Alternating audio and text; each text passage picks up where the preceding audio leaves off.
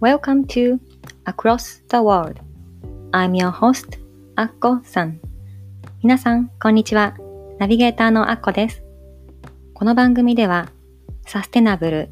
グローバル、SDGs をキーワードに、自分らしく世界で活躍されている方々をご紹介し、聞くだけで元気になれるエピソードをお届けします。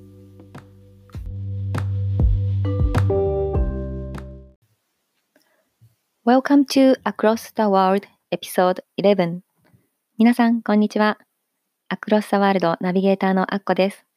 第11回目の放送へようこそ。えー、今ですね、コロナウイルスの影響広がっていますね。えー、2月の27日昨日、あの政府が夕方ですね、あの、新型コロナウイルスの対策本部を開いて、あの、もう3月2日から全国すべての小中学校と高校に春休みに入るまで臨時休校とするように要請する、したっていうお知らせが出ましたね。で、まだ要請の時点だったので、えっと、うちの息子が通っている公立小学校からはまだ明日の連絡をお待ちくださいということで、あの、いつからお休みになるっていう連絡はなかったんですけれども、つい先ほどですね、小学校からメールが来まして、ついに、この学校も、うちの息子の学校も、来週から臨時休校が決まったというお知らせが来ました。えー、予定では3月の25日くらいからの春休みのはずだったんですけども、もう1ヶ月くらい早く春休みが始まってしまいました。な、ちょっと予定してなかったのでどうしようって、あの、ちょっと正直びっくり困ってますが、そういう方多いんじゃないんでしょうか。えー、でも私は仕事もしてまして、今のところその仕事は休みになるっていうことは聞いていませんし、うん、うちの夫も通常通りおそらく会社に行くことになると思います。ま、またね、これから会社の方針で急にやっぱり自宅で勤務っていうふうになる可能性もなくはないですが、うん、全国の小中高生をお持ちの方、どう過ごされるでしょうか？まあ、中学生、高校生は大丈夫ですよね。でも小学生、留守番させて会社行くってちょっと嫌ですよね。おじいちゃんおばあちゃんがいたりしたらいいですけども、あのうちみたいに、あの、両親は、あの、離れて地方にいるので、そんなすぐに出てくるっていうわけにもいかないですし、うん、ちょっとここは、クリエイティブにいろんな対応をするように、ちょっと責められてる感じがしますね。皆さんどうされますか？えー、うちの息子たちはこの昨日の夜のあの学校が早くお休みになるかもしれないっていうニュースを聞いて、イエーイって春休みだって喜んでましたけども、よく考えてみたら何の心の準備もできないままに、もうこの学年が終わって、4月から新しい学年、新しいクラス替えで、新しいクラスになってしまうって、ちょっと子供たちも心の準備がね、できているかどうか心配ですけれども、えー、今日はきっと、うん、たくさん宿題や学校のものを抱えて帰ってくるんだと思います。うん、私も来週からどうしようってちょっといろいろ考えないといけないですが、えっ、ー、と、うちの長男は私立中学校に通っているので、あの、まあ、この公立と同じように全部お休みにしなければいけないっていう縛りはないと思うんですよね。で今のところ学校からのあのアナウンスとしては、あの、自宅学習だけれども、期末テストは通常通り、予定通りやりますっていうふうに連絡が来ていたんですね。まあ、それももしかして変わるかもしれませんけども、えっ、ー、と、今日発表された東京都教育委員会からのお知らせでは、都立の高校と中高一貫の学校では、あの、もう3月2日から春休みとなります。アナウンスが出ましたね。で、このため、えっと、学期末のテスト、公立の中高ではもう実施しませんと。で、あの、これまでの、で、どうやって評価するかっていうと、これまでの学期のこの評価や、その直近の学習状況とかを総合的に評価して、この、あの、今学期の成績を出します。っていうふうにするそうなんですね。うん。あの、きっとこれまで先生方もやられてなかったことだと思うので、きっとどういう評価になるか、あの先生方も、これを受ける子供も、この保護者もちょっと、うん、まあ、新しい初めてのことなので、ちょっと不安なところはありますけれども、うん、まあこれを機に別に期末試験とか中間試験とかでなくても、こう、ね、うちの息子がいてたインターナショナルスクールもそうだったんですけども、あの、そういった試験ではなくて、普段のこの小テストとか、あの学習の取り組み方とか、そういったところで、あの、成績をつけるっていう、まあそういう総合的な、あの、教育のね、あの、評価の仕方に変わってってもいいんじゃないかなっていうふうに私は思っています。うん。まあいろんな、急にこの、この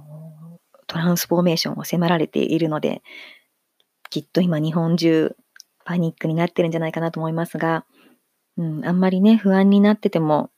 仕方ないので、この休みなんか子供と楽しく過ごそうっていうふうに、こう、切り替えて、うん、あったかくなってきましたしね。なんだか、こう、せめて心は穏やかに豊かに楽しく過ごせたらなと思っています。えー、私はですね、このコロナウイルスであのいろんなイベントが自粛されたり、もうあのしている中ですね、実は先週あの開催されたルームスというイベントに行ってきました。えっと、このイベント私がどうしても行きたかった理由が、あの前回のエピソードでもお知らせしたんですけども、あの LFC コンポストのあの代表の平さんがあの福岡からあのこの東京のこのイベントのためにいらして、実際そのコンポストの商品をあの販売されるっていうこのルームスのイベントで、あの東京にいらっしゃるっていうことだったので、あのぜひそちらで会いましょうっていうふうにあのインタビューの後にもあのお話ししていたので、あのもうこれは行かないわけにいかないと思って私行ってきたんですね。で、あの実際そのルームスであの平さんにもお会いして、あのたくさん、あの、コンポスト以外にも、そのコンポストでできたお野菜で作った、あの、お野菜とか、あの、果物で作ったジャムとか、あの、そのピーマンとかを入れた、あの、お味噌とか、もうすごい美味しそうなものがたくさん、あの、販売されていたので、あの、私もいくつか買わせていただいたんですけども、もうそれがですね、私が買ったのがこのストロベリージャムと、あの、お味噌のあの、入った調味料なんですが、すごく美味しかったんです。で、子供たちも、わあ、ママこれ美味しいねって、すごく喜んで食べてくれて、うん、やっぱり、あの、この、あの、変な農薬とかを使っていない、この堆肥でできた、土からできた美味しいお野菜や美味しい果物から作られた自然な、この、調味料とかジャムですね。本当に美味しい優しい味がしました。うん、あの、普段は、あの、ね、あまり手に入らないかもしれないんですけれども、あの、いや、このイベント行ってよかったなって 思いました、本当あの、平さんもすごく優しく、あの、接してくださって、あの、平さんのね、あの、そのブースの方にもたくさんの人がいらしてたんですけども、あの、ちょうどこのルームスで、あの、賞も受け取られたそうで、あの、うん、もっとね、この素晴らしいコンポストの活動が広がっていったらな、いいなと思いました。それでですね、このルームスのイベントで開催されていた、あの、講演がいくつかあったんですけども、えっと、私はですね、この LFC コンポストのあのエコアンバサダーをされている四隅大輔さんが、あの日本ホリスティックビューティー協会の岸紅子さんと一緒に登壇されていた、オーガニックライフはどこまで可能かっていうあのタイトルのこあの講演も聞いてきました。この講演もすごく良くてですね、あの、ここであのいろんなことに気がついたんですけども、例えば、うん、お味噌が世界一のね、抗酸化食品なんですって。で、あの、お味噌ってほんとスーパーフードで、この朝の味噌汁は毒消しっていう言葉もあるそうなんですけれども、この、すごい面白いデータを言われていて、あの、1日1杯だけお味噌汁を飲んでる人に対して、1日3杯お味噌汁を飲んでる人は、乳がんの発生率が40%も下がるんですって。すごいですよね。で、まあ、あの、このがんの発生率だけじゃなくって、このお味噌、お味噌汁特に朝ね、取ることによって、あの、体が、あの、すごく、あの、筋に強い状態が作られて、あの、抵抗力も上がるそうなので、本当ね、これから、このウイルスが蔓延するのを恐れるだけじゃなくって、こう、毎日ね、あの、お味噌汁をたくさん取ることで、あの、強い体を作っていきたいなと思いました。で、あと、四隅さんが言われてて、すごい、あ、すごい納得と思ったのが、あの、やっぱりいろんな、あの、食品、特に日本のあのスーパーで売られてたり、コンビニで売られてたりする食品は、もう添加物もてんこ盛りですよね。で何が入ってるかもうわからないものもたくさんある。で、そういった、あの、ものを食べるだけでなくて、あの、やっぱり手作りが一番いいと。何が入っているか。で何、どんなものが使われているかもう自分でわかりますよね。だから手作りが一番いいっていうのはもう前から分かってるんだけども、もう忙しくてそんな全部作ってる暇ないよっていう人も多いと思うんですね。でもそうじゃなくて、作る時間がないんだったら、働く時間を減らそうって彼は言われてました。要は時間の使い方の問題なんだって。で、私も、あ、そうだなって、こう、なんか、忙しい忙しいって言いながら、夜は、あの、ね、SNS のこのポストをずっとスクロールしながら、特に目的もなくずっと見てたり、こう、テレビや YouTube をずっと見てたりとかって、そういう大人も子供も多いんじゃないかなと思うんですけども、なんか忙しい忙しいって言いながらそういう時間で、ね、大切な時間を使うよりも、うまく時間を使って、この少しでも、あの、次の日の、ね、朝ごさ、朝ごはん起きる時間が遅くなるんだったらもう夜のうちにお味噌汁作っとくとか、こう、要は時間の使い方の問題でいろんなことできるんじゃないかなって、本当にそうだなって思いました。で、あの、このコロナウイルスの影響で学校や仕事がね、まあ、仕事、まあ、家でそうですね、自宅でやることになる人も多いんじゃないかと思うんですけども、まあ、少し時間ができる人もきっと多くなるんではないかと思います。で、この時にですね、もう何しようすることないよって、こう、家で暇だ暇だ言ってないで、あの、こう、私の場合はですね、子供と一緒に何かこう手作りしてみようかなと思っています。うん、うちの子供たち、あの、お料理が好きなので、こう、一緒にね、あの、今ちょうどね、果物が美味しい季節なので、いちごでジャムを作ったり、うん、なんか簡単なホットケーキミックスでも何でも使って、あの、ね、かぼちゃケーキとか作ったり、こう、なんか普段なかなかできないことも、この機会にいろんな手作りをしてみようかなと思っています。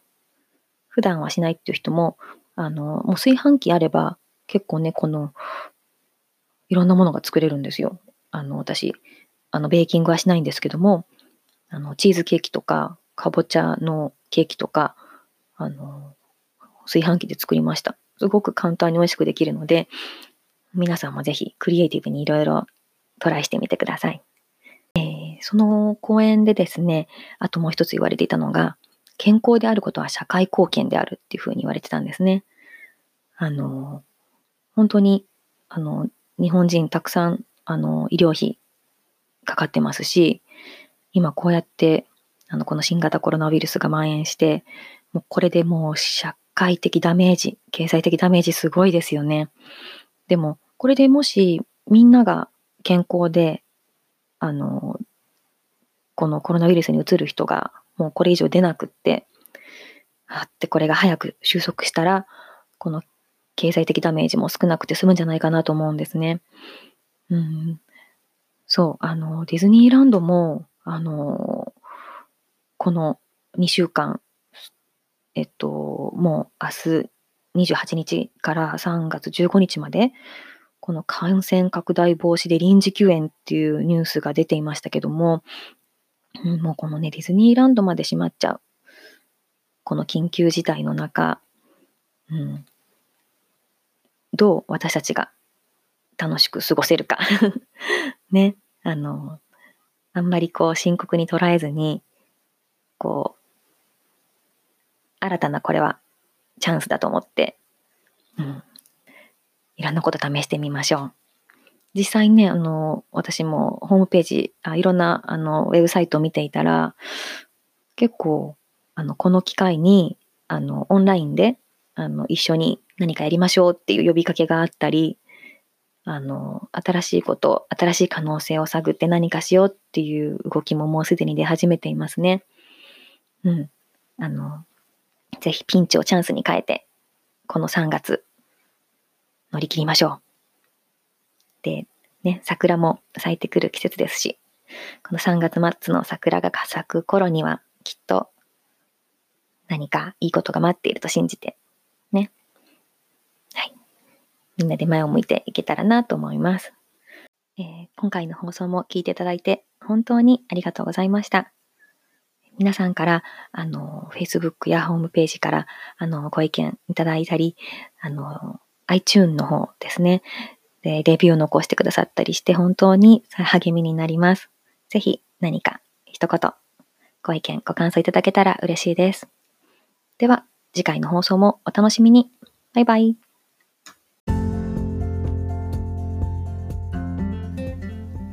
Thank you so much for listening today's episode. 今日のエピソードはいかがでしたか？ぜひ皆さんからのご意見を伺いたいので、番組ホームページ www.acrossg.net こちらからご意見、ご感想をお聞かせください。番組の Facebook グループもございます。